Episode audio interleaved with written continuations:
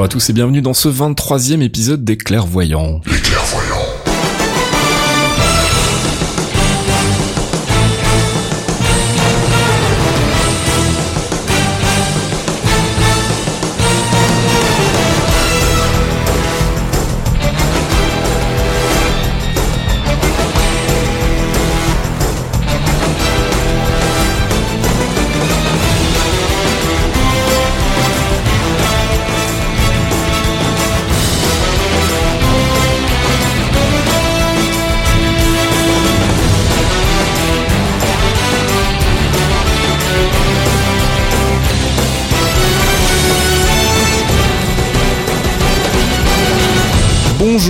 Bienvenue sur Geekzone pour ce 23e épisode des Clairvoyants, le podcast entièrement dédié au MCU, le Marvel Cinematic Universe que je co-présente avec mes acolytes Fox et Archeon. Bonjour les gars. Bonjour. Salut Alors, euh, bah, comme chaque mois à peu près, on se retrouve pour parler du MCU, du Marvel Cinematic Universe, donc tous les films Marvel, les séries télé.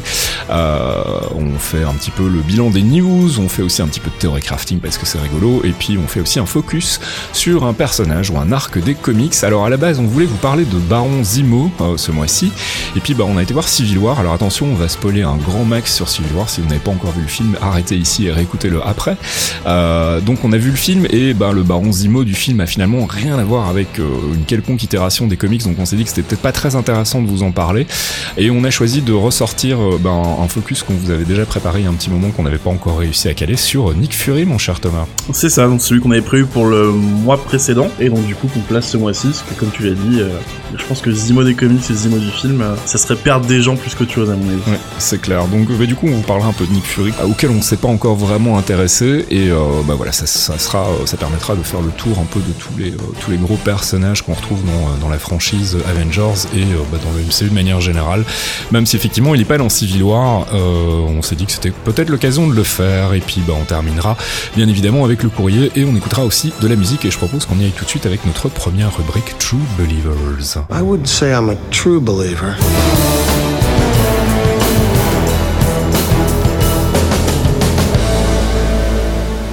True Believers, c'est notre première rubrique, celle dans laquelle on dissèque les news en rapport direct avec le MCU. Alors, euh, une petite euh, petite parenthèse pour commencer sur Age of Ultron. Le film est sorti l'année dernière, euh, donc euh, c'est pas vraiment une news, mais Joss Whedon est sorti un peu de sa réserve. Il a donné une interview euh, à Variety, euh, le site donc bah, qui s'occupe principalement de tout ce qui est entertainment aux États-Unis. Et bah, il revient sur le film, il revient sur son expérience avec Marvel, et il a beaucoup de regrets, mon cher Fox. Oui, alors Whedon a énormément de regrets parce qu'il aurait aimé faire plus, il aurait aimé faire mieux sur sur Age of Ultron. Euh, le gros problème euh, qu'il a eu, bah, il y a eu des problèmes de budget, il y a eu des problèmes de réalisation, il y a eu des problèmes de montage. Enfin, c'est, c'est- ça a été, il, se- il se dédouane pas, au contraire, Ah non, au même contraire, il se oui, blâme, il- il, se blâme totalement de, de, de, de ses erreurs. Pour lui, il, il estime avoir euh, échoué dans plusieurs domaines. Mm. Et euh, on, on voit un Whedon qui est, qui est fatigué, qui est épuisé de beaucoup d'années de travail, qui est déçu par son film euh, à plein d'endroits, et ce qui est dommage parce qu'il a quand même un film qui est super cohérent et qui est très plaisant à voir. Mm. Et euh, on, on sent aussi que la polémique qu'il y a eu sur la scène euh, Black Widow euh, Banner dans, dans la maison d'Okai, donc cette scène euh, qui a été critiquée comme extrêmement sexiste, euh, alors que de mon point de vue, du point de vue de beaucoup de gens, elle l'est pas non plus. Bah écoute, j'ai j'ai fait découvrir le film hier à ma copine et elle a absolument pas du tout tiqué sur cette scène, au contraire quoi. Donc Voilà, enfin c'est c'est lui ça lui a fait énormément de mal euh, le déchaînement qu'il a pu avoir sur Twitter, sur les réseaux sociaux, tout ça Mm. où il en a quand même pris plein la gueule alors que c'est comme un réalisateur qui, qui qui met le mieux en avant les femmes de ces 20 dernières années. Lui qui aime mettre justement des femmes, c'est le créateur de Buffy, je veux dire, tu, tu le mec il a créé l'un des personnages de femmes fortes des fins des années 90. Le vrai nana qui accroche et qui, qui qui se dépasse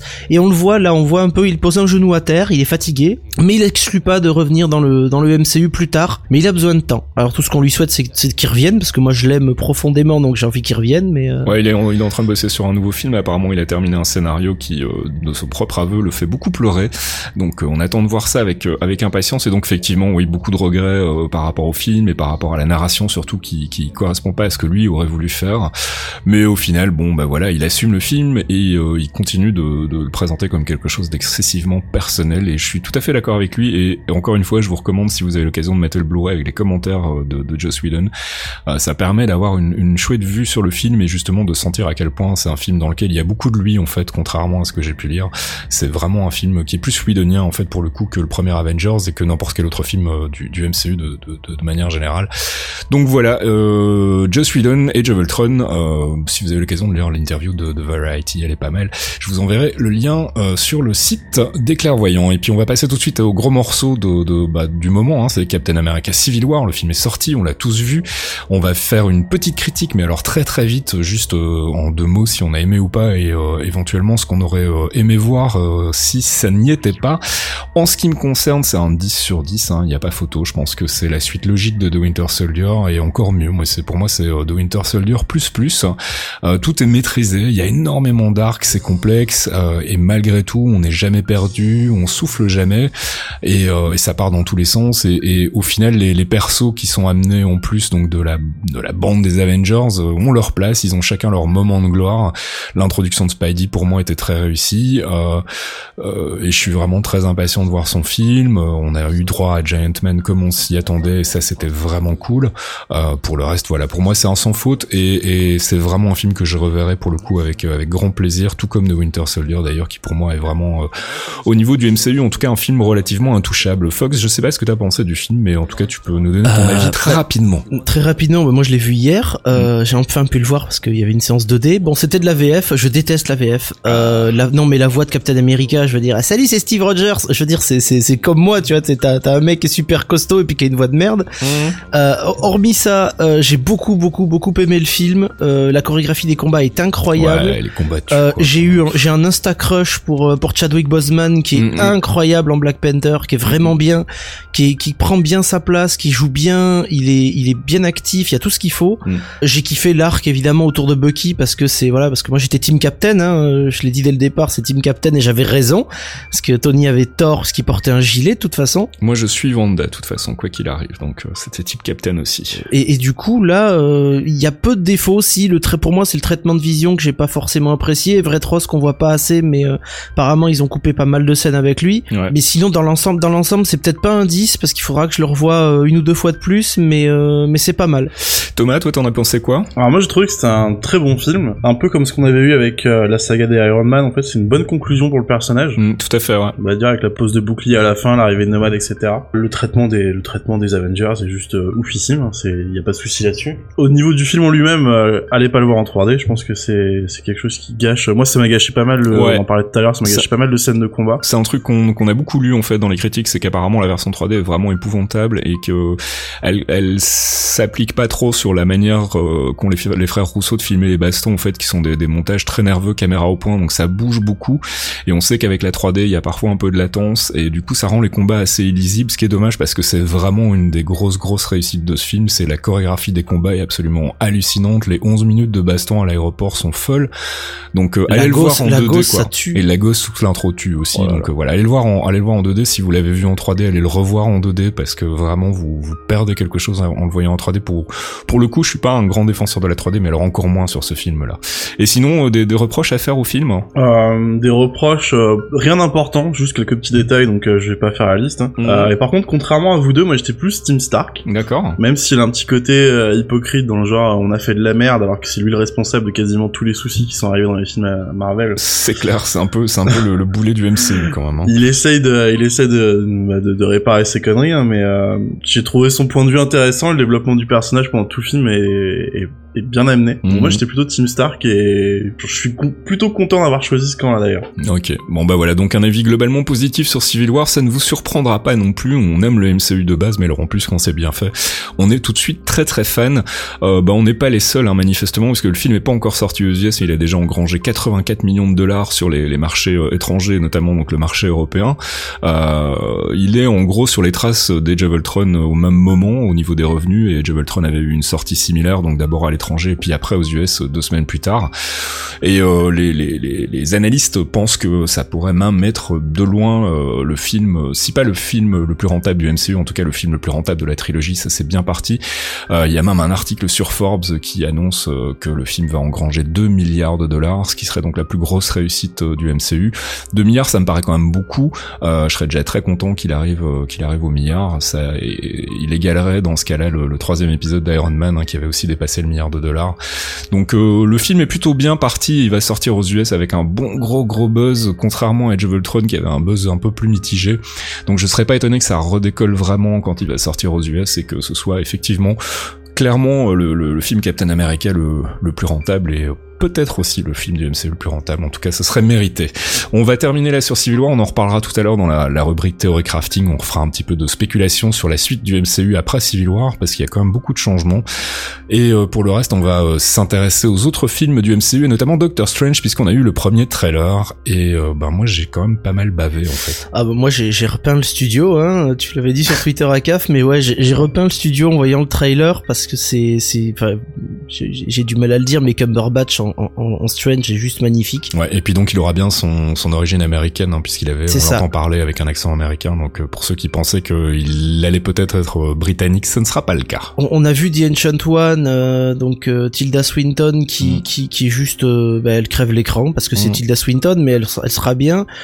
Euh, c'est, on voit le, le, le, côté mystique de l'univers aussi avec ces, les dimensions qui se déforment. Avec visuellement, ça, ça déchire. Non, non, mais ça va, ça, on va en prendre plein la gueule. On va bouffer du cercle magique, de la grosse lumière qui tâche, des couleurs vives. C'est avec un film extrêmement sombre. Ça va être le contraste du film. Je pense, ça va être le côté ultra lumineux des magies et le côté ultra dark de, de, de l'intrigue et, euh, et de la vie du personnage de Strange, qui est pas un enfant de cœur non plus. Alors pour le côté dark, on verra. Hein. Je, je me méfie avec Marvel. On sait qu'ils ont tendance à faire des premiers trailers et voire même carrément tous les trailers euh, très axés sur le côté euh, sombre, pesant, etc. C'était la même chose pour Age of Ultron.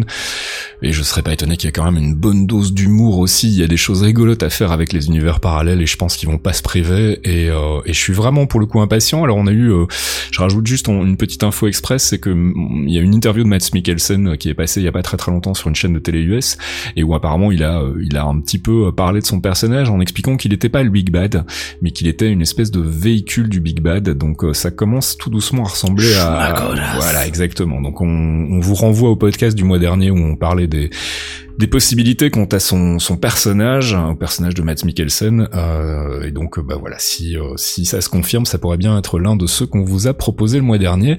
Pour le reste, c'est tout ce qu'on a sur Doctor Strange. On a beaucoup de news sur Spider-Man, donc on connaît désormais le titre officiel. Ce sera Homecoming, euh, et on aura aussi donc euh, apparemment la présence de Robert Downey Jr. au générique. Dans on ne sait pas encore, mais probablement, à mon sens, euh, plutôt dans le premier acte et de manière assez brève. Hein, je pense pas qu'il sera sur toute la longue du film. Il faut pas voler la vedette à Spider-Man, il faut laisser le personnage euh, se développer et donc du coup pas euh, pas risquer de d'avoir un autre gros personnage du MCU qui lui fasse de l'ombre. On a aussi des news casting du côté de Homecoming, donc avec euh, le casting de Tony Revolori dans un rôle inconnu et de Laura Harrier dans un autre rôle inconnu. Donc bah voilà, donc on aura plus d'infos sur les personnages incarnés, on vous en reparlera. On a en revanche une fin de rumeur. On savait que Marvel était en négociation avec Michael Keaton pour un rôle de Big Bad dans le film euh, on avait tous bien évidemment pensé à Vulture et euh, bah là on a appris que les, négociations avaient pris fin et que malheureusement Michael Keaton ne fera pas son apparition dans le MCU et ça c'est bien dommage. Euh, moi j'aurais bien voulu le voir en, Vulture, ça aurait pu être sympa. Et puis du côté de Captain Marvel, on a des news concernant la prod. On a appris bah, qu'on aurait probablement un nom de réalisateur dans les mois qui viennent, dans les deux mois qui viennent, et des news casting probablement cet été. Et il y avait aussi une autre news euh, concernant l'identité de la réalisatrice, puisqu'apparemment ce sera une réalisatrice, et de l'actrice principale, mon cher Fox. Oui, parce qu'apparemment elles auraient le même prénom. Voilà. Donc ça, c'est ça, va être un hint assez important. Dès qu'on aura la réalisatrice, on va commencer à chercher qui est l'actrice qui va incarner euh, Carol Danvers. Voilà, c'est ça. Kevin Feige fait du teasing euh, comme lui seul sait le faire. Marvel, en plus, Voilà. Captain Marvel, donc normalement des news très bientôt et ça c'est cool. mauvaise nouvelle en revanche, c'est que bah, on commence tout doucement à ça commence tout doucement à sentir le roussi pour les Inhumans, en tout cas au ciné, puisque euh, on avait parlé, il y, avait une rumeur qui circulait il y a quelques mois comme quoi le film avait été annulé, ça a été démenti par Marvel, mais aujourd'hui, euh, ils ont quand même malgré tout supprimé sa date de sortie, il était prévu euh, pour 2019, et bah, maintenant on ne sait plus du tout pour quand il est prévu, donc il y a des rumeurs qui commencent à circuler comme quoi le film serait effectivement purement et simplement annulé. Est-ce que est-ce qu'ils vont laisser du coup la télé s'emparer de l'univers de manière globale? Est-ce que ça relance, euh, une possibilité de collaboration avec la Fox et l'arrivée des mutants dans la phase 4. Enfin, toutes les questions sont de nouveau à l'ordre du jour concernant concernant la phase 4 et justement concernant la phase 4, Kevin Feige a, a, promis des films qui seraient très différents et je pense que c'est c'est plutôt un bon choix Fox. Moi, ça m'inquiète parce que j'attendais beaucoup. Bah moi, j'aimerais bien avoir mon film Inhumans parce que je suis un grand fan de, de Black Bolt et de la famille royale, mais et puis ça fait un peu ça fait un peu presque deux ans qu'on en parle et que j'annonce que Vin Diesel jouera Black Bolt.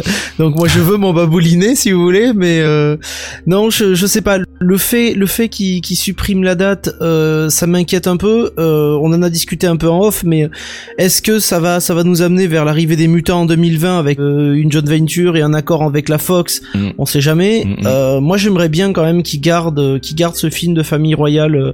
peut-être pas pour 2019, peut-être pour 2020 ou 2021 et qu'il nous fasse vraiment ce film ce film qui est attendu par le par quand même les, les plus hardcore des fans certes mais euh, par quand même du monde qui, qui aime la famille royale et qui aime justement l'importance qu'elle peut avoir dans le l'univers des comics et puis en plus un film Inhuman ça serait pour le coup un film vraiment très différent donc ça rejoindrait un peu les propos de, de Kevin Feige donc moi je suis pas trop inquiet euh, je pense que c'est juste une question de réorganisation puis il faut pas oublier non plus que Marvel fait partie du giron de, de Disney que Disney a quand même aussi beaucoup de franchises en, en chantier il y a les Star Wars à côté ça. voilà il y a les il y a les Star Wars et ses spin-offs euh, à côté, il y a des sorties Pixar, il y a des sorties Disney.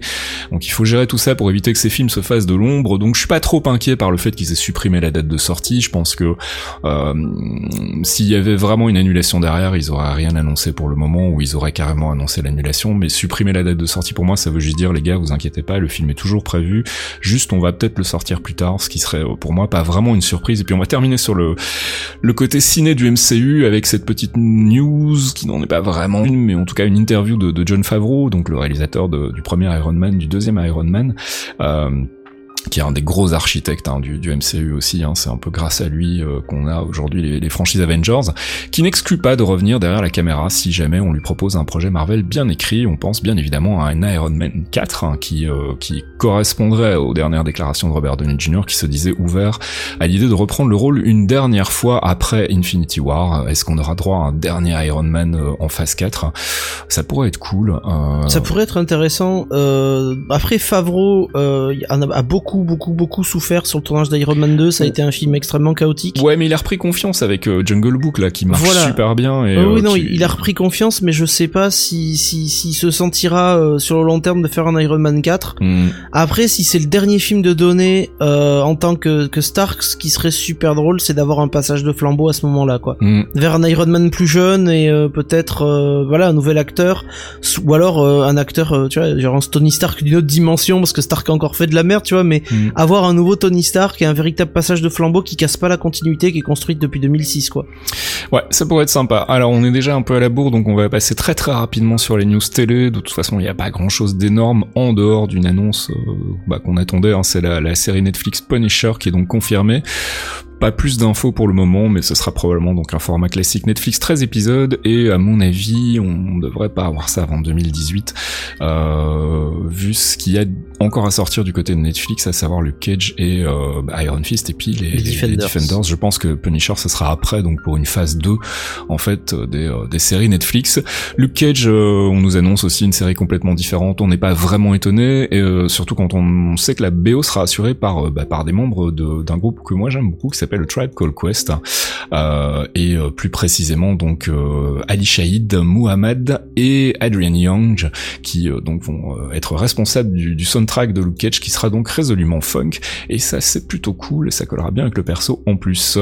Et puis donc bah, Defenders, on en parlait, hein, la mini-série qui va clôturer cette phase 1 entre guillemets des séries Netflix, sera supervisée par les mêmes showrunners que ceux qui ont supervisé la saison 2 de Daredevil, donc Douglas Petrie et Marco Ramirez, donc c'est plutôt une bonne nouvelle, même si on aurait préféré avoir quelqu'un comme euh, notre ami Drew Goddard, euh, même si on sait qu'il sera probablement pas très très loin vu qu'il supervisait un peu aussi euh, la saison 2 de Daredevil. Et ceci clôture donc les news. Pour ce mois-ci, on va passer tout de suite à notre première pause musicale. Jarvis, drop my needle.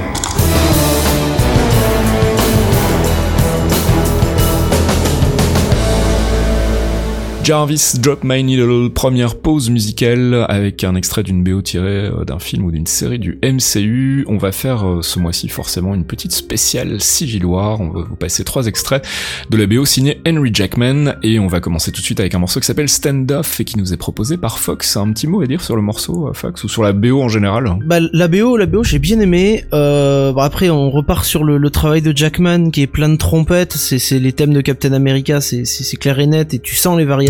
Mhm. Euh, Standoff est très catchy. Euh, c'est une séquence de baston très importante dans le film. Mhm. Et ça ça porte bien, ça porte bien et Jackman a fait un bon travail. Donc euh, on va commencer par quelque chose qui, qui attaque un peu et puis on va on va progressivement redescendre vers quelque chose de plus calme dans au fur et à mesure de l'émission. Voilà, stand-off donc sur la BO de Civil War, un morceau signé Henry Jackman.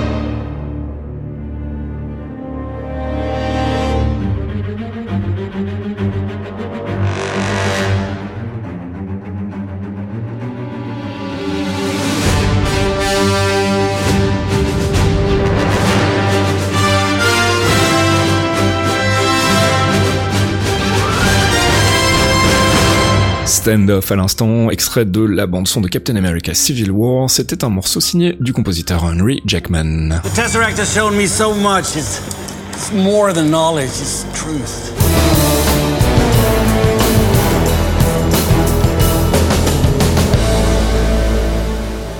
Avengers, c'est pas l'heure, c'est notre rubrique euh, théocrafting, récapitulatif, spéculation. On parle un peu du MCU de manière générale et de euh, bah, de ce qu'il risque de devenir dans les mois et les années à venir. Je voudrais qu'on commence en faisant un petit débrief de la saison 2 de Daredevil, mon cher Fox.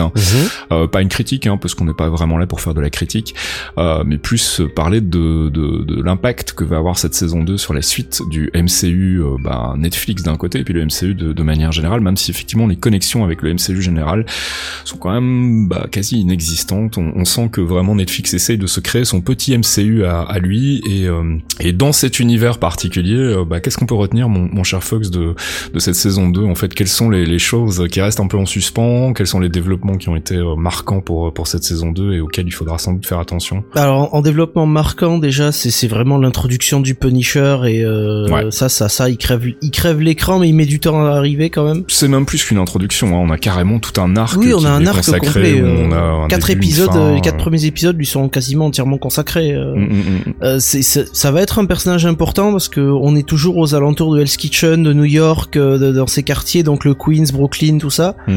Euh, on a une ouverture qui est importante, euh, qui est en filigrane, qui est une ouverture sur les autres séries, puisque quand on voit euh, l'infirmière, Mhm. euh, quand on voit Claire, euh, elle parle d'avoir aidé un certain Luke Cage et une certaine Jessica Jones avec avec Foggy, Foggy qui tique pas d'ailleurs, ça le surprend même pas. Mhm. Donc on a cette ouverture vers vers l'univers et on sent déjà que petit à petit il va y avoir des, des croisements entre les deux. Euh, très important, c'est ben, justement la, la- la le retour pour pour Daredevil et pour la et la rencontre avec nous avec Electra Mhm. euh, et avec la main. Donc c'est c'est c'est Diane qui est, qui est- qui est quelque chose de, de super important parce que ça nous ça nous hint vers l'avenir, vers quelque chose de, de de beaucoup plus sombre quand même parce que c'est Mais euh, ça annonce Iron Fist à mon avis aussi. Hein. Je pense que ça annonce Iron Fist. On a le, les royaumes. la raison pour laquelle Iron Fist sera la dernière série euh, Netflix avant les Defenders est pas est pas innocente à mon avis. C'est là qu'on va avoir euh, qu'on va vraiment verser dans le côté euh, peut-être un peu plus magique, mystique euh, euh, de l'univers et, et qu'on va avoir le- la mise en place d'un big bad qui sera celui des, des, des Defenders, je pense. Mais sinon, euh, Black Sky, euh, qu'est-ce qu'on peut en retenir? C'est Electra. Et, pour moi, c'était pas très très Bah, clair à ce niveau-là. On sait pas trop ce que c'est. Le, le- le Black Sky, le Black Sky est un vaisseau euh, de ce que moi j'ai compris dans, dans la manière dont il est amené sur Netflix. Pour eux, euh, C'est comme de qui dans Buffy en fait. ouais, c'est c'est Dawn, ouais, c'est c'est ça. C'est c'est à dire que le, le Black Sky est une entité euh, qui prend possession de de- d'un hôte. Il faut apparemment un hôte compatible, Mhm. et cet hôte compatible bénéficie des ça ça marche un peu comme Hive en fait. Pour, oui, c'est ce que euh, j'allais dire. Ouais. Voilà, ça marche un peu comme Hive à la différence que euh, l'hôte peut être certainement libéré de la de l'influence de Black Sky alors que pour Hive c'est fini quoi. Mhm. Est-ce que ce Black Sky serait pas l'annonce du Big Bad justement euh, de de, de, de ça pourrait hein ça pourrait totalement être ça, ça pourrait être autre chose, ça pour Black Sky pourrait être justement un, un serviteur qui ouvrirait une porte parce que on a pas on va parler d'Iron Fist en vi- en vitesse mais il y a il existe différents royaumes. Euh, Iron Fist a accès à différents royaumes, Madame Gao est suspectée depuis la première saison venir de de, de venir d'un de ces royaumes justement. Mhm. de pas être de pas être de la terre entre guillemets donc je, je pense que Madame Gao surveille ça euh, petit à petit et qu'on aurait justement un méchant prisonnier de notre royaume enfermé pourquoi pas par par exemple le, le premier ou le second Iron Fist Alors, tu vois, tu parles d'univers parallèle et j'en reviens à, à rêver de l'arrivée de Doctor Strange dans, dans, dans, dans The Defenders, parce que ça serait probablement après son film à lui et ce ne serait donc pas du tout exclu. et Cumberbatch que- est un acteur de série euh, Exactement, qui n'a aucun problème dire. à passer de, de l'un à l'autre ce serait excellent Ça pourrait être assez cool, effectivement. Euh, bah, c'est à peu près tout ce qu'on peut dire sur cette saison 2 de Daredevil qui finalement euh, était très euh, très euh, self-contained, comme disent les Anglais, donc qui se suffisait à elle-même, où il n'y avait pas vraiment de, enfin, il n'y avait pas du tout de connexion avec le MCU ciné, et où c'était plus planter des petites graines pour ce qui va arriver par la suite, probablement surtout chez, chez Iron Fist, à mon avis. Luke Cage, ça sera plus des connexions avec avec Jessica Jones, et puis on aura donc cette rencontre dans les Defenders. euh, une idée de comment ils vont se rencontrer d'ailleurs Qu'est-ce qui va être le parce que bon dans le MCU ciné c'était le Shield qui était l'élément central et qui a amené les Avengers à se rassembler. Qu'est-ce qui va qu'est-ce qui va jouer le rôle de Shield pour toi euh, dans dans dans l'univers du MCU Netflix hein? Alors je, je, je, je ne pense pas qu'on aura, je pense pas pour l'instant de tout ce qu'on a vu, je pense pas qu'il y, qu'il y ait un élément euh, comme le Shield pour les, les regrouper. On a déjà la rencontre entre Lu- Luke et Jessica qui s'est qui s'est qui s'est faite. Je pense qu'il y aura une rencontre avec Luke et Danny, euh, à moins que Danny Rand soit avoir déjà euh, une connaissance de Luke Cage euh, au point où la série arrive. Mmh, Ce qui m'étonnerait pas ouais. non plus, Ouais, parce qu'ils avaient été suspectés revus, euh, voilà. Ouais, tout à fait. Ils se, ils se verront dans la série, donc il est possible les mecs se connaissent déjà. Du coup, on aurait déjà Luke Cage, Jessica Jones et euh, Iron Fist ensemble. Mhm. Daredevil est connu euh, des trois vu que ils vivent à New York et que on a assez parlé de Daredevil depuis c'est dans, dans le truc.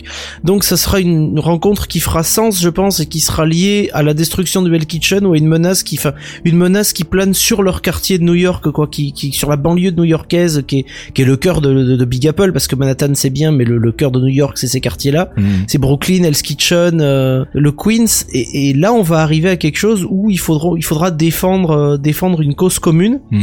Et je pense, je pense très sincèrement qu'à ce moment-là, euh, il y aurait peut-être euh, un rôle de Wilson Fisk à jouer aussi, parce que on l'a pas dit, mais Wilson Fisk euh, était juste grandiose, hein, encore Mhm. une fois. Ouais, Le peu qu'on le voit, il est fabuleux, et il nous apporte encore une fois le fait que le mec maîtrise son domaine. Alors Thomas pensait à Shadowland. Ça pourrait être possible. Shadowland pourrait être euh, une, une, une des, C'est quoi Shadowland de, en de fait, hein mémoire, Shadowland, c'est euh, c'est c'est à la fois un endroit et c'est aussi une comment ça s'appelle une société secrète. D'accord. Donc du coup, euh, bah, c'est de mémoire parce que ça fait super longtemps que j'ai pas entendu ça, mais euh, on en avait parlé rapidement, je crois, sur sur le Slack des, des clairvoyants. Mhm. Ça pourrait être quelque chose d'intéressant parce que ça liderait justement à la, la cohésion entre Iron Fist et ses pouvoirs, N qui poursuit Electra et Daredevil avec Stick et Shadowland. C'est de mémoire, c'est un c'est un arc où Daredevil, euh, je sais plus si c'est quand il reprend la main, quand il reprend le, le- la puissance sur la main, mais il manque des héros de mémoire dans Shadowland. Il y avait plus de monde que ça. Il y avait, euh, je crois qu'il y avait Moon Knight, un truc comme ça à l'intérieur. Euh, Thomas pourra confirmer peut-être, mais euh, et c'était c'était une partie assez sombre où Daredevil euh, tournait un peu mal quoi.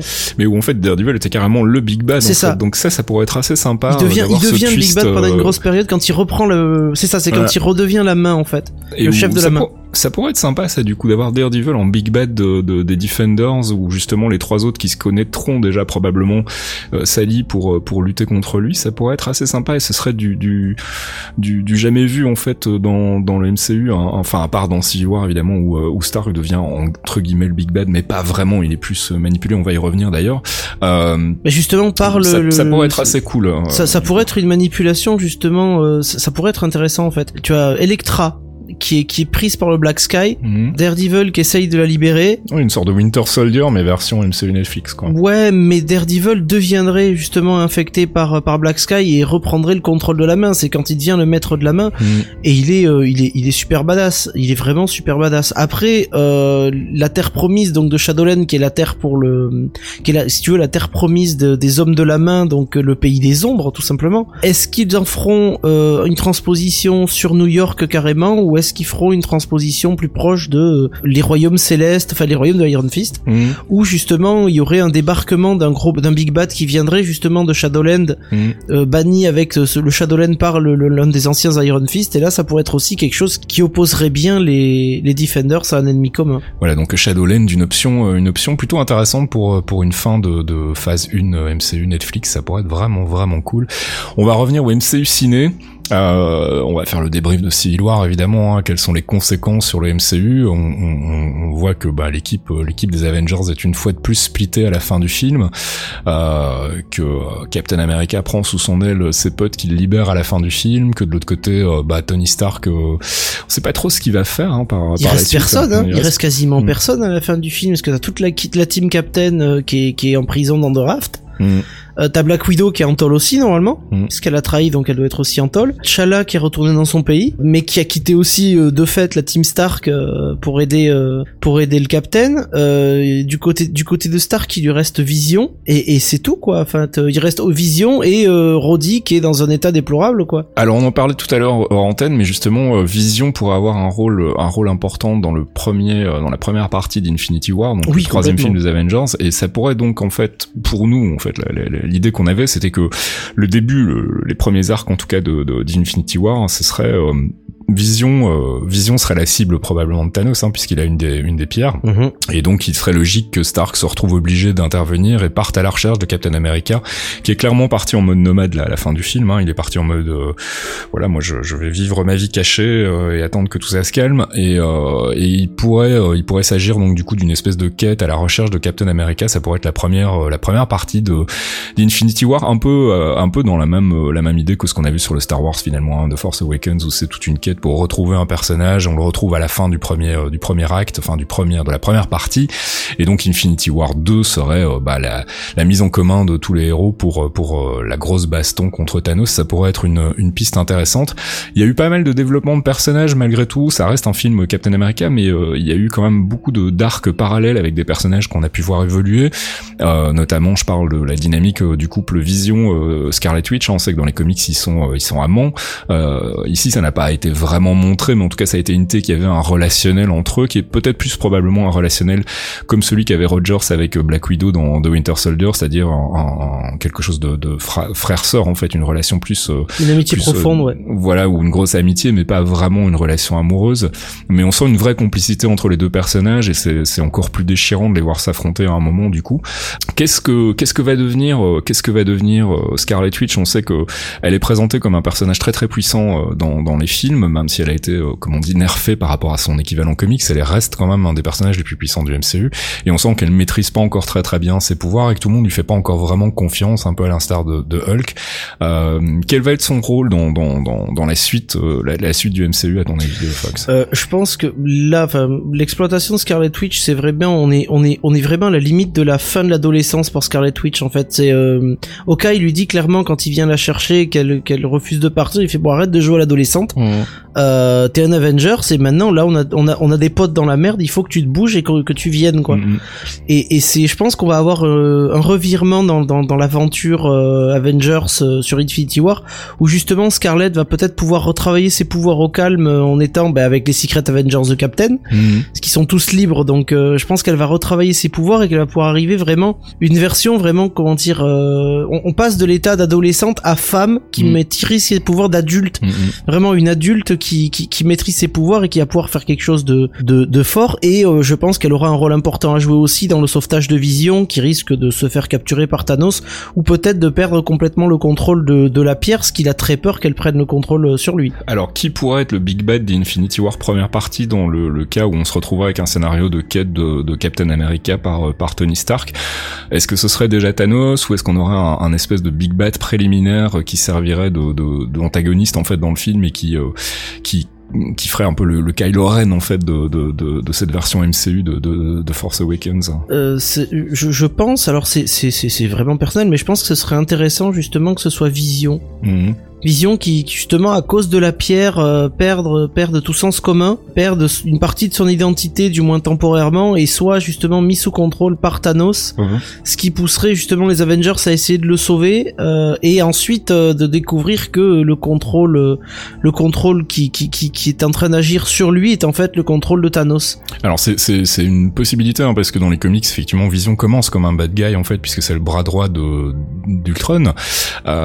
donc du coup ça pourrait être sympa d'avoir ce revirement là maintenant effectivement et de, le, de l'avoir en, en big bad en big bad de, de la première partie d'Infinity War ça pourrait être pas mal ouais. Cette idée me vient très simplement c'est qu'à la fin des of Ultron on voit la discussion entre Ultron et, et Vision mhm. sauf que quand il balance le gros rayon doré on ne sait pas s'il détruit totalement Ultron ou s'il absorbe. Et je me dis que quelque part, on, c'est un truc dont on parle depuis depuis plusieurs épisodes, mais euh, mm. les méchants à chaque fois, les méchants genre euh, Red Skull avec le, le Tesseract, euh, Ronan the Accuser mm. avec le, la, pierre, avec sa pierre, à chaque fois on les voit pas mourir, on les voit disparaître. Sont-ils absorbés par la pierre? On en parlait le mois dernier, ou peut-être le mois d'avant, je ne sais plus, mais on en a déjà parlé effectivement de cette possibilité de voir revenir les Big Bad dans dans Infinity War. Et ce serait peut-être une prise de contrôle d'Ultron sur justement ce ce, ce, vision qui est euh, qu'il faut pas oublier qui est composé à moitié de Jarvis et à moitié d'Ultron. Mm. Mm, tout à fait, ouais. ça pourrait être une possibilité.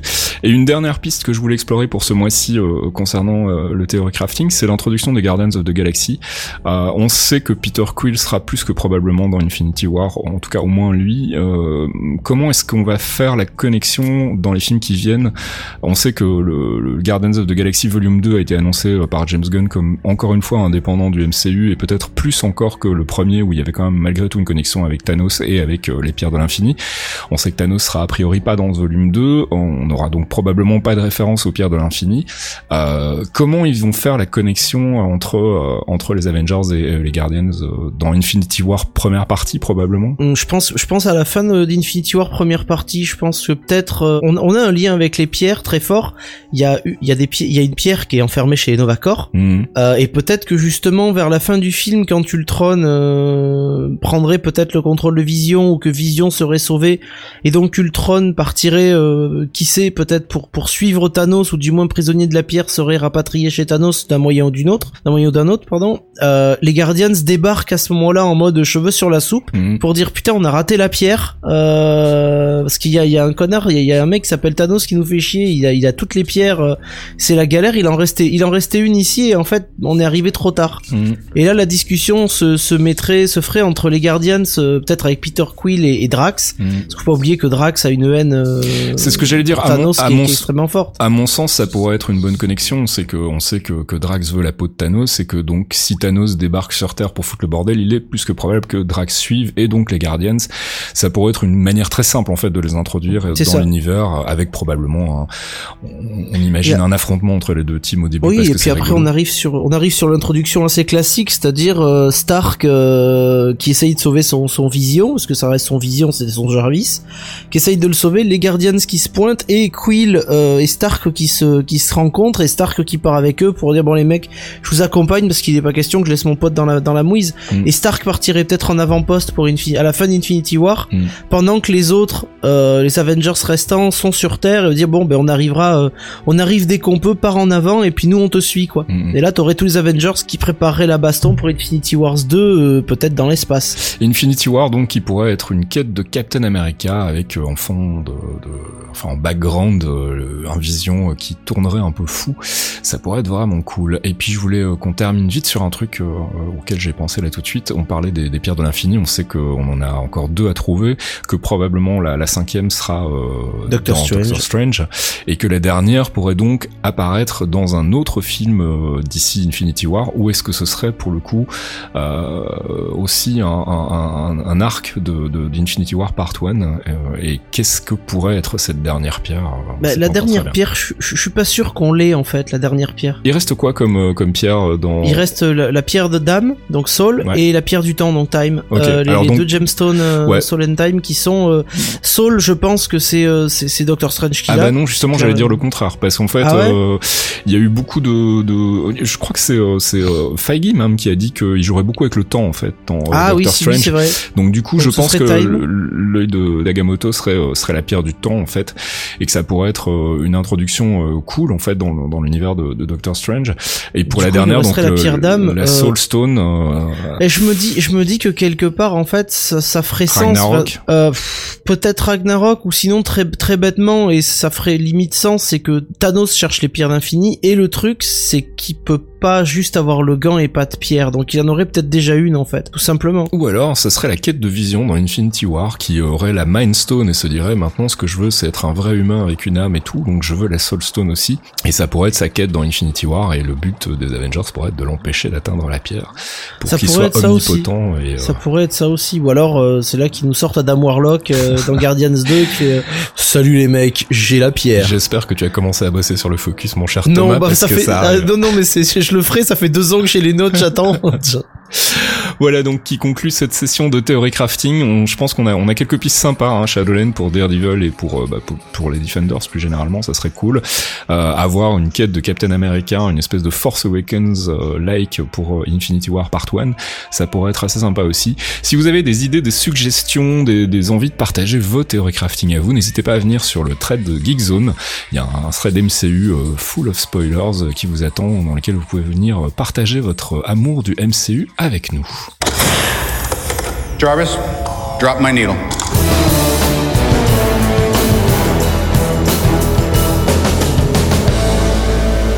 Jarvis Drop My Needle, deuxième pause musicale avec un extrait encore une fois de Captain America Civil War. Cette fois-ci, c'est Thomas qui nous a choisi un petit morceau. Alors moi j'ai pris le deuxième morceau de la bande son, c'est Lagos. J'avais hésité avec celui-là. ouais. T'avais hésité aussi.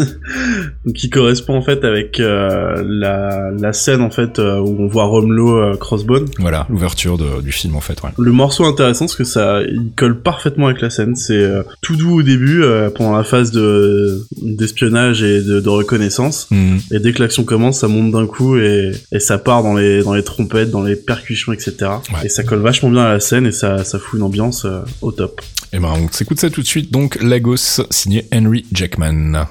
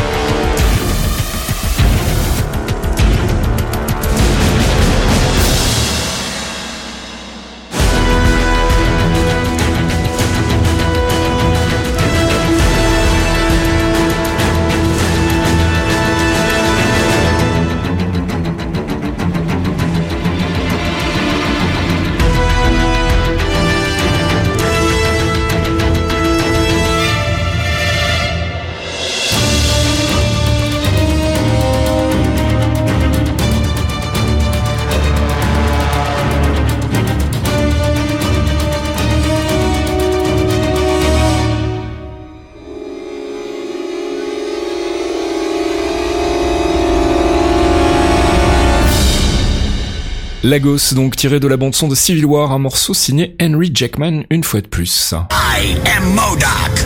I am science. I am genius.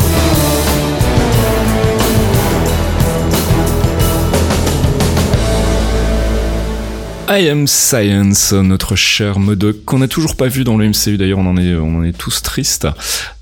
One Day, voilà, euh, qui est donc la rubrique pendant laquelle on fait un focus sur un personnage, une organisation ou un arc des comics. Comme on vous l'a dit en intro, on voulait vous parler à la base du Baron Zemo, mais vu ce qu'il en est dans le film Civil War, on s'est dit que ça n'avait pas beaucoup de sens. Euh, ça reste malgré tout un personnage vraiment, vraiment super cool dans le film, mais qui a pas grand chose à voir avec les comics, donc euh, pas vraiment d'intérêt de faire un focus sur son équivalent. Du coup, on vous a ressorti euh, notre ami Nick Fury, dont on n'a pas encore parlé, qui est un, un personnage important pour le coup dans le MCU, puisque c'est un peu l'élément centralisateur de toute la phase 1, et c'est quand même un personnage qu'on voit de manière assez récurrente dans les films aussi, même s'il n'était pas non plus dans Civil War. On s'est dit que c'était le moment de s'y intéresser et de faire un petit focus sur sa carrière dans les comics, un petit focus qui vous a été préparé avec amour par Archeon et Fox, et c'est Fox qui va nous en parler tout de suite. Et on commence avec, euh, bien évidemment, bah, sa création et sa première apparition, mon cher Fox. Tout à fait. Nicolas Fury, Nicolas Joseph Fury, euh, a été créé par Stanley et Jack Kirby en 1963 euh, Sergent Fury et c'est All In Commandos en fait. C'est directement le premier album euh, où on l'a vu arriver. Mhm. Donc c'est euh, Sergeant Fury and His All In Commandos numéro 1 en 1963. Et euh, avant son arrivée dans le MCU avec euh, notre ami Samuel Lee Jackson, il y a eu un truc en 1998 avec un certain David Hasselhoff Ouais, qui s'appelait Nick Fury Agent of Shield en 98 qui, est- qui a été un énorme four qui est un direct to DVD de télévision hein, mais euh, Écrit par David Goyer. Voilà. Ouais, Encore, ouais, hein, mais- Tout s'explique. Le monsieur qui est derrière l'immonde Man of Steel et euh, le très dispensable euh, Batman versus Superman. voilà Donc c'est particulier. Bon, Ouais, maintenant il fait du DC, il se débrouille. Mais euh, Regardez-le pour le fun, mais alors pour le coup, ouais, oubliez après. euh, faut pas oublier, c'est les années 90, hein, comme diraient les Belges. C'est quand même va. les années 90. Alors, euh, bah, est-ce qu'on peut faire un petit son, ouais, voilà, son profil, euh, profil, euh, son parcours plus exactement? Alors Nicholas Joseph Fury est né au début du XXe siècle à Hell's Kitchen, donc dans, à New York. Euh, sa maman est décédée à sa naissance et son père Jack va se remarier peu de temps après et il va mourir pendant la Grande Guerre en fait. Euh, Donc Nick va être élevé avec son frère et sa sœur par leur belle-mère. Une jeunesse très difficile, euh, mais il essaie de rester euh, hors des problèmes pendant, pendant pendant sa jeunesse et pendant son adolescence. Et pour se défouler, il va, il va fréquenter euh, les, les rings de boxe et les programmes d'accompagnement euh, mis en place par la police, c'est-à-dire euh, les, les, les cours d'athlétisme et les, les, trucs qui sont faits par les, les œuvres de la police pour aider les jeunes en difficulté. Mhm. Euh, pendant la Seconde Guerre mondiale, il va s'engager dans l'armée où il va commander euh, très très vite son, son, son corps et il va rencontrer un certain Dum Dum Dugan. Qu'on a vu dans le MCU. Hein. Voilà, avec sa magnifique moustache euh, dans les All In Commandos. Ils vont être envoyés en mission en Europe sur- et sur le front asiatique et ils vont faire la guerre ensemble. Alors pour le coup, c'est le moment justement de, de préciser qu'on va faire ce focus sur base de deux timelines en fait, on va dire. Donc celle qui est l'univers central de, de Marvel, le- ce qu'on appelle le Earth 616, et puis aussi euh, le reboot des Ultimates, donc qui est le, le Earth 1610, euh, dans lequel l'histoire de Fury est un peu différente. On va vous, vous, parler des, différences entre les deux univers parce que c'est important, sachant surtout que le MCU s'inspire très très fortement du Fury euh, rebooté par, par les Ultimates. Donc dans le 16-10, euh, donc Fury est envoyé sur le front sicilien avec un certain James Howlett, alias Wolverine en fait. Et pendant une mission, les deux vont être capturés avec plusieurs autres soldats afro-américains et ils vont être envoyés vers une destination inconnue. On revient sur euh, sur notre sur notre Fury toujours, mais euh, on va lui assigner le, le commandement des All-In Commandos, donc une équipe de, de soldats spécialement entraînés pour les missions dangereuses derrière les lignes ennemies. Et pour le coup, c'est un, c'est un Fury plus moderne, enfin plus contemporain, on va dire aussi. Euh, on, on va on va lier les deux, mais là on est sur vraiment sur le le, le Fury le Fury 616 qui lui va devenir avec les All-In Commando un, un tueur de nazis en fait. D'accord. Donc euh, la différence avec le 16-10 c'est que tout commence sur le front sicilien avec Wolverine, Mhm. tandis que l'autre ça prend vraiment sa part dans la guerre, Mhm. dans la guerre de 40. D'accord. Donc pour le le, le Fury on va on va l'appeler le, le Fury blanc et le Fury black, ça ira plus simple mais euh, parce que ben non mais c'est les, les gens Non, vont avoir du vrai, mal. C'est vrai. C'est ça. Donc le Fury blanc avec ses, ses tempes grisonnantes, lui il va combattre les nazis et euh, petit à petit ils vont faire face à Hydra en affrontant le Baron Zemo, Red Skull ou le, le Baron Strucker. Mhm. Et ils vont accompagner aussi Captain America et Bucky dans plusieurs de leurs missions. Ce qu'on a pu voir dans Captain America puisque les All-In Commandos euh, sont, sont, sont l'équipe de, de Captain America. Mhm. Et c'est pendant ces, ces missions-là qu'il va perdre l'usage de son œil, Mhm. euh, de son œil gauche, suite à l'explosion d'une grenade. Alors que dans le 16-10, donc chez le Fury Black, il va perdre son œil beaucoup plus tard lors d'une mission pour le Shield et le programme Weapon X pendant la guerre du Golfe, pendant la première guerre du Golfe. Weapon X, c'est donc Wolverine, hein. enfin notamment. C'est ça, Weapon X, c'est Wolverine et euh, Dent de Sabre et d'autres en fait Mhm. qui sont qui sont attachés au, au programme Arme X. Il va aussi sauter sur une mine. Il va être sauvé par le, le professeur Sternberg euh, qui va lui injecter un truc qui s'appelle l'Infinity Formula. En plus de guérir ses blessures, ce truc-là va lui donner une espérance de vie euh, prolongée et une, une régénération accrue, mais la seule condition c'est qu'il en reçoive très régulièrement en fait. Ça c'est pour le, le Fury, le Fury avec ses tempes grises. Pour le Samuel Jackson, c'est euh, en captivité, il va être soumis à une variante du projet Rebirth, donc le projet de, de, de- de création Captain de super soldats, voilà. Mhm. Projet Rebirth qui va lui donner une force surhumaine et une longévité accrue qui vont lui permettre de s'échapper avec Aolit et d'autres prisonniers. Mhm. Donc, pour revenir à notre ami à Tempe Grisonnante, après la guerre, l'OSS euh, et la CIA vont s'intéresser à tes talents et vont l'engager pour des missions d'espionnage. Mhm. C'est pendant cette période qu'il va faire la connaissance d'Howard Stark et qui va l'aider à combattre euh, toutes sortes de menaces aliens ou transdimensionnelles. Mhm. Et pendant les années 60, Fury va être approché par les dirigeants d'une nouvelle organisation d'espionnage qui s'appelle le SHIELD Mhm. afin de prendre le poste de directeur.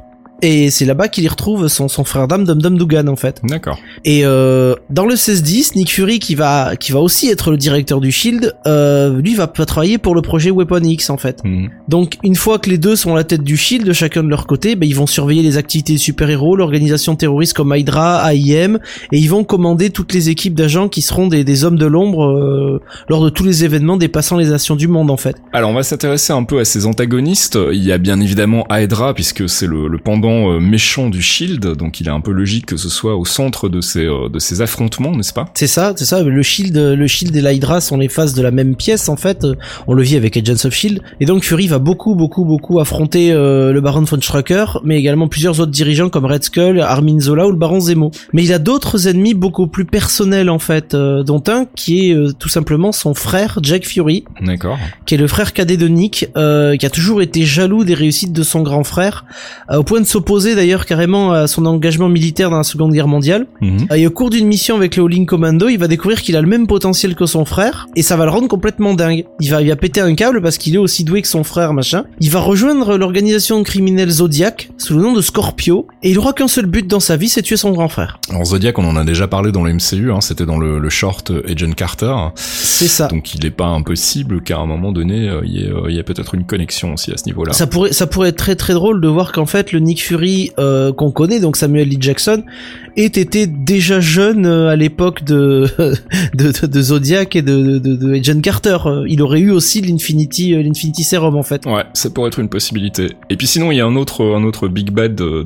Nick Ouais. Fury que je ne connais pas trop. Je le connaissais pas non plus beaucoup, je l'avais oublié en fait. Surtout, c'est le Hate Monger en fait, Mhm, qui a été créé par Lee et Kirby en 63 pour les Mhm. Fantastic Four. mhm. Et en fait, lui, c'est c'est particulier, mais pendant la guerre, euh, Zola met au point une méthode pour transférer la conscience d'un corps vers un autre. Mhm. Et la technologie va être utilisée sur des clones d'Adolf Hitler afin de tenter de ressusciter le leader nazi, tu vois, pour pour qu'il pour qu'il serve et qu'il serve de de, de, de, de leader d'Hydra si tu veux, même de Ah, Pantin. bienvenue dans le monde des comics. Euh, et, et voilà, et, et il va prendre le nom de Hate Monger, et il va tenter de répandre entièrement la haine sur le monde et de, de, de, de rendre tout le monde haineux et détestable Mhm. en utilisant un rayon qui s'appelle le Hate Ray, Mhm. qui est un rayon qui rend les gens haineux. Tu vois, c'est, c'est, c'est encore plus rapide que Twitter, tu vois, c'est, c'est super chaud. En fait, Hitmonger est le fondateur de Twitter dans le MCU. C'est ça, c'est ça. Et il va être stoppé par euh, les Fantastic Four et Nick Fury évidemment. Le il va rayon devenir un- rageux. le rayon rageux, c'est ça, tut tut. c'est il est abonné à tut tut, c'est pour ça. Et il va devenir un américain du Shield et de son directeur. On va le revoir souvent, mais à la base, c'est un foutu clone de la conscience d'Hitler. C'est fabuleux. Ça pourrait être pas mal, ça. C'est- Bon alors, euh, bah du coup, Nick Fury, comment est-ce qu'on pourrait le décrire Qui est-il euh, Quelle est sa personnalité? Alors sa personnalité, c'est que c'est quelqu'un d'extrêmement énig- énigmatique qui fait très peu confiance, mais Mm. avec une jeunesse difficile. Même s'il a eu une jeunesse difficile, en fait, Nick c'est quelqu'un qui est vraiment droit dans ses bottes, avec un grand sens de l'honneur et des responsabilités, ce qui va l'amener à s'engager très vite dans l'armée, où euh, où ses années de service développeront également son leadership, là où il va devenir vraiment un vrai leader d'équipe, Hmm. comme on peut le voir même au travers du MCU, quoi. Ouais, c'est clairement un leader. C'est quelqu'un qui a aussi un, un, un C'est sens un de la stratégie. Voilà, Ah exactement. oui, c'est un les excellent comics, hein. stratège. Euh, alors on, en- on en a pas parlé, mais Nick Fury et c'est le champion du plan A, du plan B, du plan C. On Mhm. le voit dans le MCU. Hmm, Dans les comics, c'est encore pire, c'est-à-dire qu'il va, il va mener ses attaques tout seul, il va faire des tas de trucs tout seul, hmm. parce que c'est un homme de terrain. Le côté Samuel Jackson, ils l'ont mis en leader dans le MCU. Dans les comics, c'est vraiment un mec qui passe son temps sur le sur le front en fait. Il fait pas confiance facilement, ça on, ça on l'a compris. Il même reste. euh, Il il- compartementalise. Ouais, ouais, c'est ça. Il met des compartiments partout. Les gens, chacun va dans sa case et il, il compartimente aussi les informations qu'il donne aux gens, Mhm. même les informations personnelles. Et son travail d'espion va accentuer ce fait-là. C'est-à-dire, il dissimule de plus en plus ses secrets et son passé. Ils n'hésitent pas à tout remettre en œuvre pour percer à jour ceux de ses cibles. Hmm. Mais lui, personne ne sait jamais rien en fait. Mais en fait, c'est dans le MCU aussi ce que j'étais en train de me dire. On a très très peu d'infos sur son sur son On passé. aucune en info, fait. On a aucune info. rien, Tout on ce qu'on sait vient de lui, donc ça pourrait être tout aussi bien un mensonge. La seule chose qu'on sait, c'est euh, cette fameuse histoire qui se passe à Bogota. Donc on apprend dans Winter Soldier hein, où il a sauvé des otages euh, en désobéissant aux ordres de Pierce. Mais sinon, on sait pas grand chose de lui. C'est vrai que ça serait intéressant d'avoir peut-être un jour un peu plus de background dans le MCU sur le personnage. On, sait qu'il devait y avoir un film sur euh, le sur Nick Ce Fury serait dans la phase intéressant, 1, ouais. hein, qui était prévu à la base, qui a été remplacé par Iron Man 2 après vu le succès de- Mhm. du premier. Et euh, les éléments de ce film ont été intégrés finalement dans Iron Man 2 un peu aussi au chausse-pied, c'est la raison pour laquelle ça fonctionne pas très bien. Donc tout le background du Shield, sa fondation, etc. Et, euh, et l'importance du Shield justement dans, dans l'univers du MCU. Mais c'est vrai que ça nous manque un peu de, de background là sur euh, sur euh, Fury dans le MCU. On aimerait bien avoir un peu plus d'éléments, mais je vois pas trop quand est-ce qu'ils vont pouvoir le caser. On, on sait pas quel âge il a, on sait Voilà. pas, on sait pas d'où il vient. Euh, son œil euh, qui est présenté dans, dans Captain America Winter Soldier, Mhm. euh, on voit qu'il a perdu son œil et qu'il s'en sert comme système de reconnaissance pour cacher certains secrets, ce qui est très drôle parce que c'est un œil mort. Euh, et pourtant, pour revenir à son profil psychologique, c'est quelqu'un de super franc, qu'on voit chier, qui, Ouais, qui, qui, qui, qui est toujours là. Il dit la vérité, il essaye de, Mm. il cache des choses, mais quand il parle, il parle franchement. Donc c'est, euh, puis c'est aussi un mec qui hésite pas à, à taper quand il faut, parce que c'est, c'est un combattant émérite. Du moins, le personnage Ultimate est un peu plus en retrait, mais le personnage de Nick Fury euh, 616, euh, qui, qui a disparu dans les comics vu qu'il a fusionné avec un Watcher. Mm, oui, tout à fait. ouais. Euh, donc le personnage Tom Grisonnant est quelqu'un qui était, comme je disais, toujours au front et qui tape et qui hésite pas à aller, euh, aller à la baston dès qu'il faut, quoi. Mais c'est un gros manipulateur aussi dans les comics, Ah oui, comme dans les sûr. films. euh, On, et- on, ne- on paye encore aujourd'hui dans les comics certaines manipulations de Fury. Tout ce qui s'est passé ces dernières années, je veux dire Thor par exemple qui a perdu son marteau, c'est uniquement parce que Fury lui a dit un truc et ça fait cinq ans qu'on attend de savoir bientôt pourquoi, euh, enfin qu'est-ce qu'il a dit à Thor pour qu'il pour qu'il lâche le marteau en fait. Alors c'est aussi quelqu'un qui se bastonne volontiers, hein, qui Ah euh, n'hésite pas à faire usage de la force. Euh, ça on le voit même dans dans dans, dans les dans les comics 16-10 donc les Marvel Ultimates où Fury n'a aucun aucun scrupule à aller directement à la baston Mm. et euh, et intervenir avec force plutôt que de laisser pourrir une situation. Mm. Il supportera pas ça. On le voit d'ailleurs dans, dans Captain America ou même dans Avengers quand il se ramène avec le Helicarrier pour sauver les gens. Mm.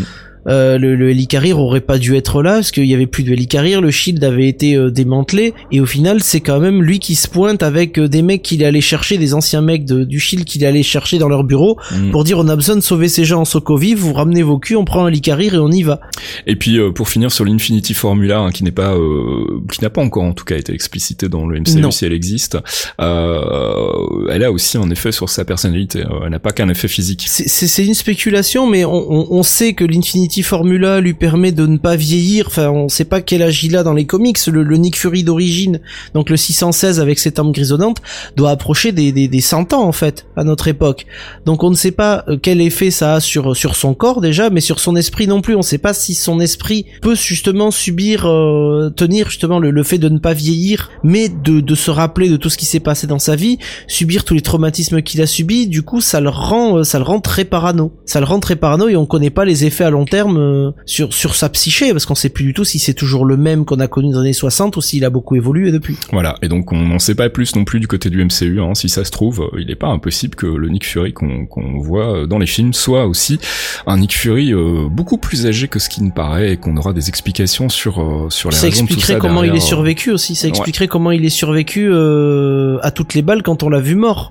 Alors oui, il dit euh, oui, bon, j'ai fait semblant d'être mort. Euh, Natacha, elle a bien vu qu'il était mort. Ils ont, Mm. il est resté au frigo. Donc Oui, ça il l'explique pourrait- dans, il l'explique dans The Winter Soldier, mais on- c'est vrai que ça pourrait être encore une fois un de ces nombreux mensonges et euh, tentatives de manipulation. Voilà. Voilà, bah j'espère qu'on aura euh, éclairé un peu votre lanterne sur euh, Nick Fury, sur son personnage dans les comics, et puis euh, bah, on va enchaîner tout à l'heure avec une liste de recommandations de, de notre ami Arkon sur sur le personnage. Donc euh, si vous voulez aller lire du Nick Fury dans les comics, on vous dira où aller jeter un œil, mais on va d'abord faire une dernière pause musicale. Jarvis, drop my needle.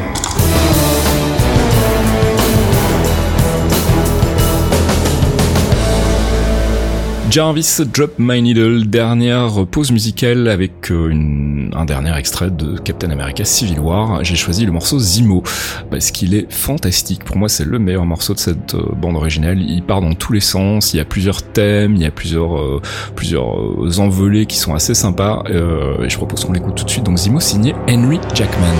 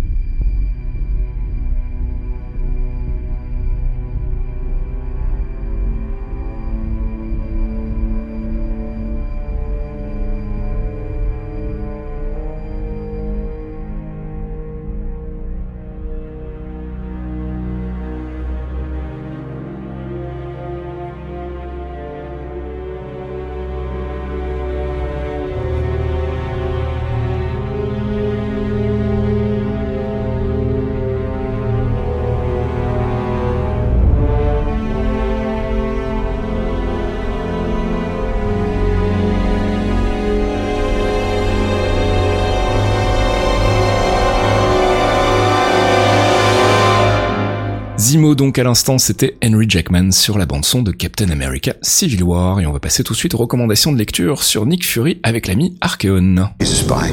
He's the spy. His secrets have secrets.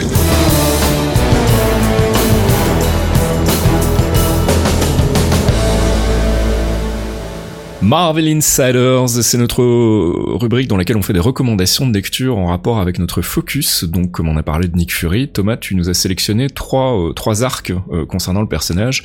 Le premier, c'est un arc de 88 qui s'appelle Nick Fury versus Shield. Mm. Alors, j'ai eu un peu de mal à sélectionner euh, des lectures pour Nick Fury parce que le perso est un peu partout. Donc, je pense que j'ai pris les trois qui englobent un peu le personnage. Donc, la première, comme tu dis, Nick Fury versus Shield. Alors déjà, c'est un gros gros condensé d'années 80. Euh, rien que la jaquette, vous allez voir, c'est ça ressemble à une affiche de film qu'on avait à l'époque. ça a été écrit par Bob Arras, ça a été illustré par Paul Neary. Il y a un gros gros casting Shield dedans parce qu'il y a des personnages que vous allez reconnaître. Il y a Doom Doom dont on a parlé tout à l'heure. Il y a Contessa aussi qui a un, une love story un peu avec avec Nick euh, en mode amouraine amouraine qui est assez intéressante. Il y a surtout quelqu'un que vous connaissez qui s'appelle Jasper Sitwell qui euh, donc avant d'arriver dans la MCU était déjà présent euh, sur les sur les pages de comics.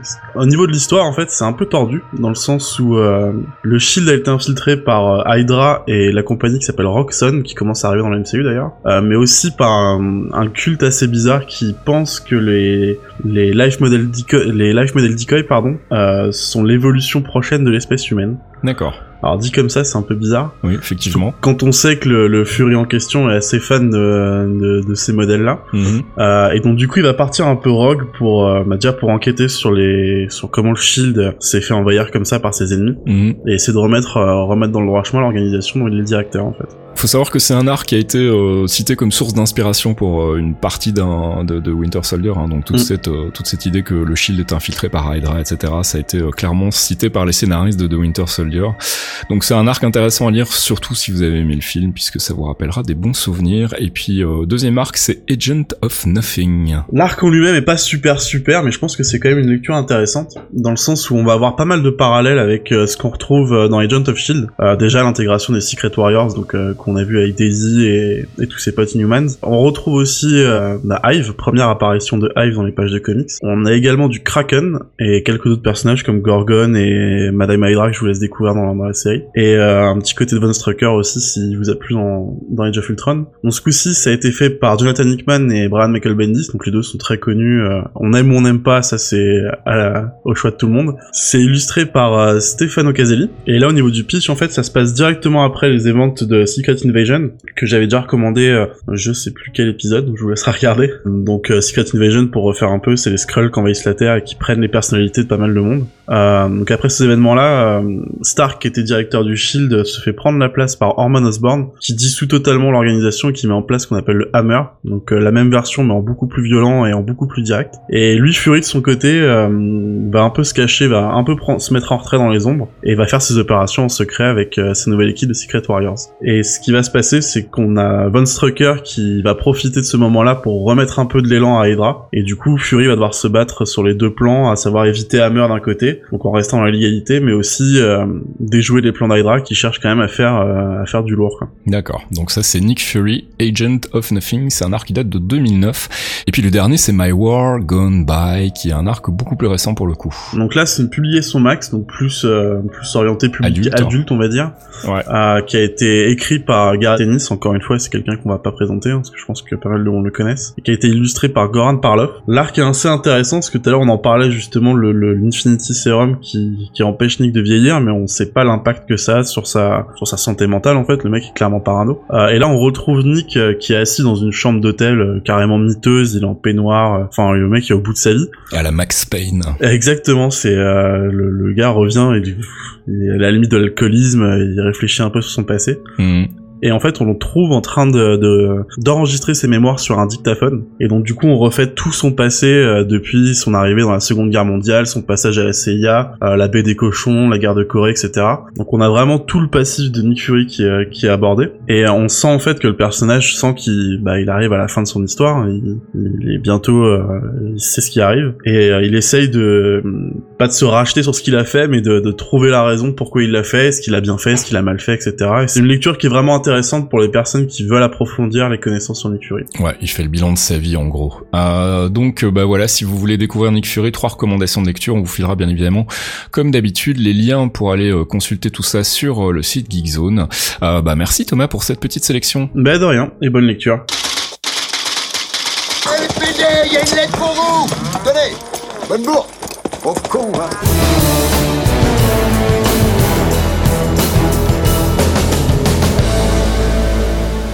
Et c'est l'heure de notre dernière rubrique, la rubrique courrier, dans laquelle on essaie de répondre rapidement à, vos questions. On en a eu tout plein euh, ce mois-ci, on est désolé, on n'aura pas le temps de répondre à tout le monde, on en a sélectionné trois en vitesse avant de commencer l'enregistrement. La première question nous vient de Twitter, c'est Barbu Deluxe qui euh, nous demande quelle est votre position face aux attaques de whitewashing à l'égard de Marvel. Euh, ça va être très rapide, on s'en branle en fait complètement. Euh, Marvel fait les choix éditoriaux et scénaristiques qu'ils veulent. S'ils ont décidé que euh, The Ancient One était une femme blanche, ben euh, pourquoi pas. Euh, il faut savoir que dans les comics, c'était quand même un personnage très caricatural et à la limite du, du racisme. Donc c'est peut-être pas plus mal finalement qu'ils en aient fait quelque chose de plus neutre. Moi j'ai pas de problème par rapport à ça. Fox, je sais pas si t'as un commentaire à faire. hein. Bah, accuser Marvel de faire du whitewashing au ciné, bon, c'est, enfin, je vois déjà le développement dans les comics, c'est, fait tout l'inverse. Donc, quand tu regardes les comics de ces dernières années, il y a plus, y a- Marvel prend des attaques disant que euh, ça devient, ça devient trop. euh, j'ai vu, j'ai vu des tweets passer, mais ça, Marvel, ça devient trop couleur United Colors of Benetton parce qu'il y a des blagues des Arabes, des meufs. Je veux dire, euh, c'est, c'est, c'est, c'est, ils se plaignent. Il y a des gens qui se plaignent de ça à l'inverse. Le fait d'avoir fait The Ancient One une femme blanche, euh, The Ancient One n'étant pas humain, bon, c'est, je trouve que ouais, c'est, c'est, c'est, moi ce qui m'aurait plus dérangé, c'est de voir le, le- le serviteur de, de Doctor Strange comme il est dans les comics où Doctor Strange est super raciste avec lui, il le traite comme un larbin, euh, il se fout de ses origines en l'appelant des fois le Shintok. Enfin, c'est là, ça, ça m'aurait vraiment dérangé. Donc, euh, c'est, pense pas qu'il y, ait- qu'il y ait une volonté de faire du whitewashing. Je pense qu'ils ont pris Tilda Swinton parce que c'est une actrice qui a vraiment du talent et que pour le coup, ça va, elle va, elle va bien incarner un rôle qui est pas facile à porter. Quoi. Et puis au final, euh, faut pas oublier non plus qu'ils ont quand même transformé un personnage qui était un homme dans les comics en femme, et euh, ça personne l'a souligné. Je trouve ça un peu dommage de s'être concentré sur la couleur de la peau. Bref, voilà, j'espère que ça répond à ta question. Barbu Deluxe VLC sur Twitter aussi qui nous demande Doctor Strange encore une énième origin story. Black Panther lui pourrait y échapper. Non, on va répondre très vite aussi. Euh, bah Doctor Strange, on a toujours su que c'était une origin story. Il y avait eu des rumeurs comme quoi c'était pas le cas à un moment. Elles se sont euh, avérées fausses. Euh, Kevin Feige avait confirmé que ce serait une origin story et très honnêtement, je vois pas comment ils auraient pu faire sans une origin story. Euh, donc je suis pas surpris et euh, vu ce qu'on a vu dans la bande annonce, je suis pas non plus.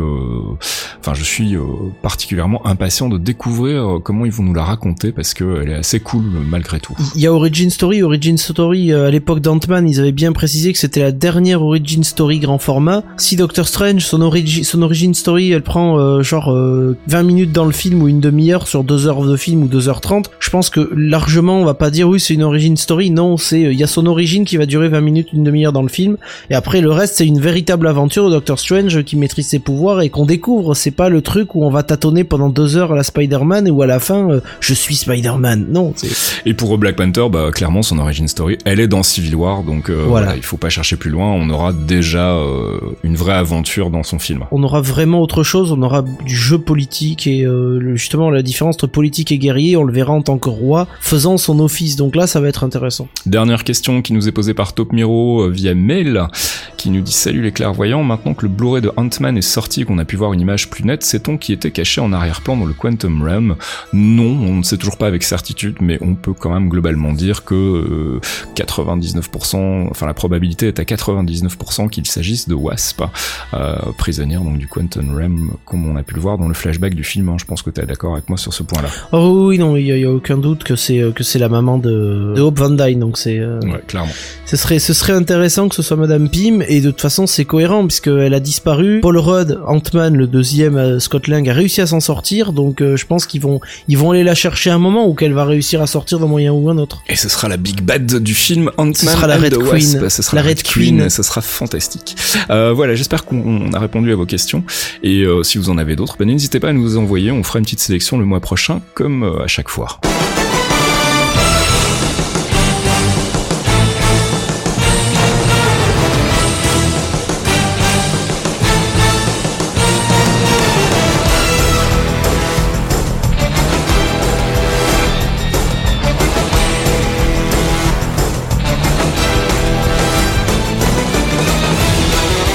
Et c'est déjà la fin de ce 23e épisode des Clairvoyants. On espère qu'on vous en aura appris un peu plus sur la Minic Fury et qu'on vous aura abreuvé de bonnes news concernant le MCU.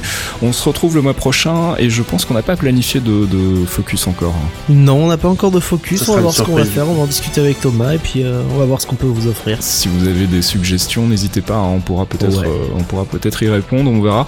Et puis bah voilà, comme euh, comme à chaque fois, je vous remercie tous les deux euh, pour euh, la préparation en amont, notamment au niveau du focus des recommandations lecture.